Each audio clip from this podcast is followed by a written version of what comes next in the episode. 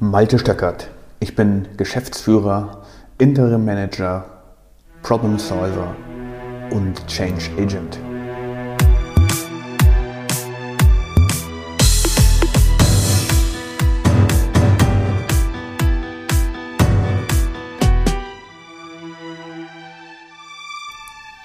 In der heutigen Podcast-Episode geht es um das Thema die fünf größten Probleme oder Risiken im Projektmanagement. Und dies ist der dritte Teil, der sich mit dem Thema Projektrisikomanagement beschäftigt. Ja, ein etwas klobiges Wort, aber es macht absolut Sinn. Im industriellen Umfeld, in eigentlich jedweder Organisation werden Milliarden jährlich an Euros verbraten, weil es häufig kein richtiges Projektmanagement gibt. Heute reden wir also zu dem Thema Projektrisikomanagement. Den Klassiker, wie man Projekte oder jede Art von Vorhaben im Unternehmen darstellt, ist ja im Dreieck aus Kosten, Qualität und Ressource dargestellt. Also wie, viele, wie viel Ressource muss ich äh, haben, wie viele Kosten muss ich bringen, um eine Qualität und ein Ergebnis zu bekommen. Für die zeitliche Planung gibt es dann Gantt-Charts oder ähnliche Dinge und so weiter. Das heißt, der Projektleiter kann dann ein Projekt planen, sofern er genug Informationen hat. Und damit kann man dann eben die Planung aufsetzen, wie das Ziel erreicht werden soll. Und damit beginnt schon das große Problem. Es fängt nämlich schon meist mit einer mangelhaften Ressourcenplanung an. Denn darüber machen sich merkwürdigerweise sehr wenige Projektleiter wirklich tiefgreifende Gedanken. Projektleiter gehen meistens davon aus, dass die Experten, das ist ja auch eine Form von Ressource, schlicht und ergreifend ewig zu 100 Prozent zur Verfügung stehen und der Projektleiter müsse quasi nur mit dem Fingerschnippen, damit ein Task vom Experten erfüllt werden kann. Das habe ich in meiner Episode die richtige Priorisierung von Projekten ähm, behandelt. Einfach mal reinhören, wenn das relevant ist für dich, lieber Hörer. Hier geht es ja aber jetzt um Projekt Risikomanagement. Als zweites kommt dann das Thema Qualität. Häufig ist das Ziel des Projektes gar nicht vollständig formuliert. Da ist es dann zum Beispiel, bis zum 31. März soll das neue Produkt auf dem Markt sein. Oder die Anforderungen aus der ISO XY sollen bis zum 30. September eingeführt werden. Klar, als Leitlinie oder als Schlagwort kann das gelten, aber nicht als ernstzunehmendes Projektziel, weil es bedarf natürlich viel präziserer Formulierung, was das Ziel denn wirklich ist und was der Output dieses Projektes, dieses Vorhabens sein soll.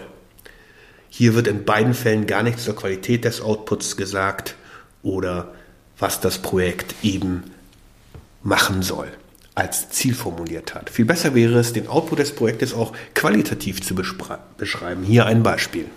Bis zum 31. März soll das neue Produkt auf dem Markt sein. Es soll so konstruiert werden, dass es keinerlei qualitative Mängel aufweist. Dazu muss sichergestellt werden, dass, die, dass der Produktionsprozess angepasst und validiert ist. Außerdem müssen die Lieferanten so eingebunden sein, dass sie alle Komponenten in der richtigen Qualität zum richtigen Zeitpunkt und in der richtigen Menge zum Produktanlauf liefern können. Um das zu erreichen, müssen die Lieferanten schon sehr früh eingebunden werden in das Projekt und die Entwicklungsabteilung muss zu vorgegebenen Meilensteinen ihre Aufgabe beschwerdefrei abgeliefert haben. Daneben muss die Vertriebsabteilung eingebunden sein, damit sie Prognosen über den Absatz abgeben kann, damit die Planung weiß, wie viele Produkte wann fertiggestellt werden müssen. Das ist natürlich eine relativ komplexe Zielbeschreibung, aber sie bietet schon relativ präzise eine Richtlinie für den Projektleiter und er versteht vielleicht zu diesem Zeitpunkt dann auch, wie komplex das Thema ist, wenn man es wirklich ausplanen muss. Und es gibt an dieser Stelle dann auch schon sehr gute Möglichkeiten, über die Projektrisiken nachzudenken. Und wie macht man das mit den Risiken jetzt am besten? Üblicherweise bewertet man ein Risiko nach der Wahrscheinlichkeit, dass das Risiko auftritt und die potenzielle Auswirkung dieses Ereignisses oder des Fehlers. Ganz einfach. Wenn man jetzt beidem noch eine Bewertungszahl gibt, also der Auftrittswahrscheinlichkeit und der Auswirkung, also beispielsweise auf einer Skala von 1 bis 10 für beide Faktoren, und aus diesen Zahlen das Produkt bildet, also angenommen 10 mal 10 wäre das höchste Risiko, das wir in dem Projekt sehen, oder 1 wäre das allerniedrigste, dann kann man schon sehr schön die Risiken untereinander abwägen und sehen, auf welche Risiken man sich fokussieren muss. Vielleicht schon zu Projektstart, vielleicht etwas später, vielleicht an den Meilensteinen und so weiter.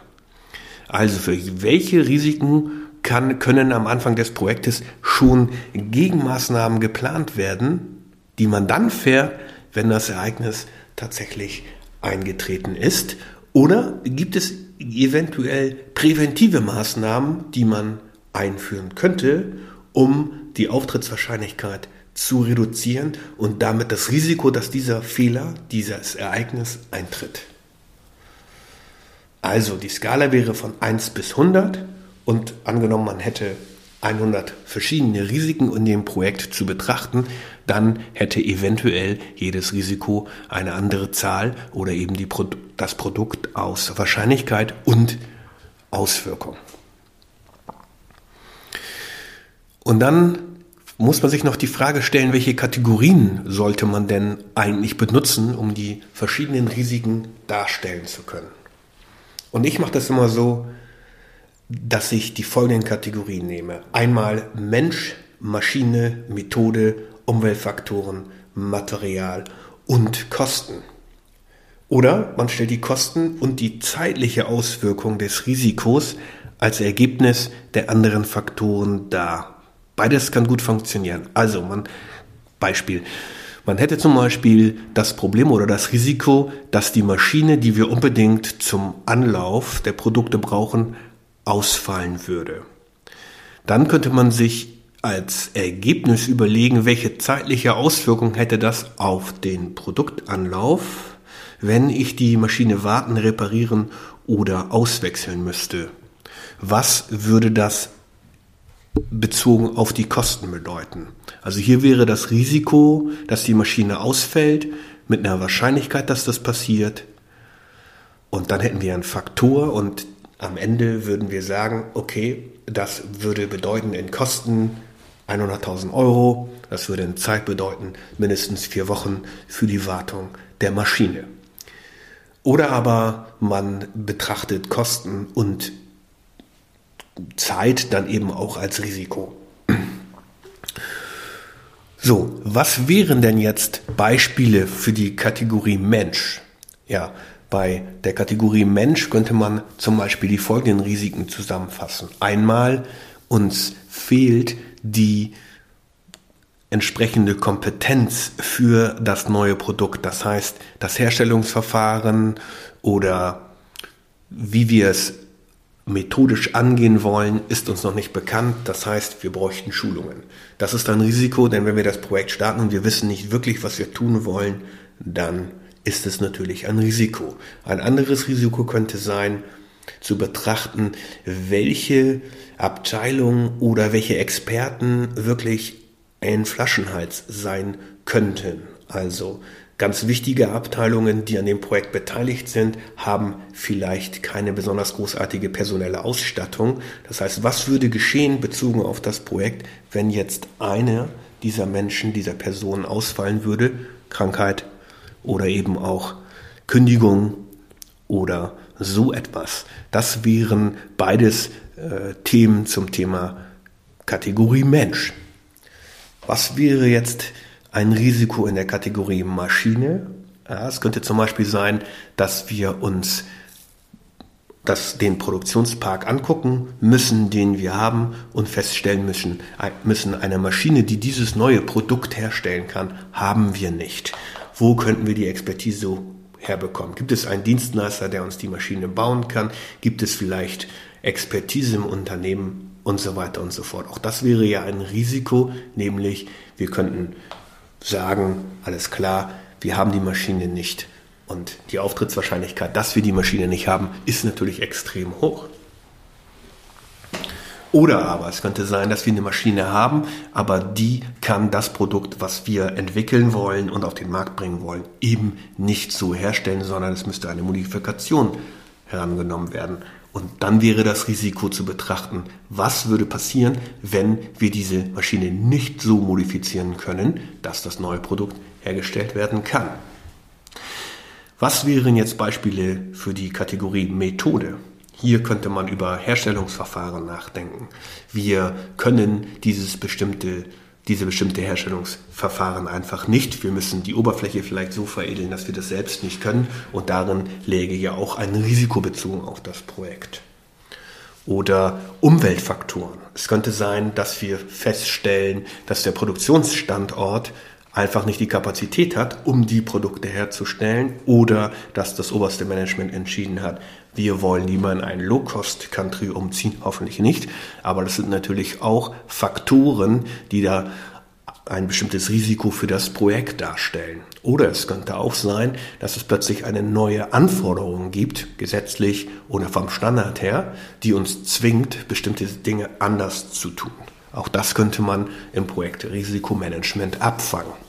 Was wären Beispiele aus der Kategorie Material? Nun, es könnte sein, dass wir das Material bisher noch nicht kennen oder spezifische Komponenten, die wir für die Erstellung des Produktes brauchen, eben noch nicht kennen, noch nicht wissen, wie wir damit umgehen können. Gibt es spezielles Handling? Gibt es spezielle Lagerungsvorschriften für solche Art von Material? Denken wir an Fluide? Denken wir an Sachen, die temperaturabhängig sind und so weiter.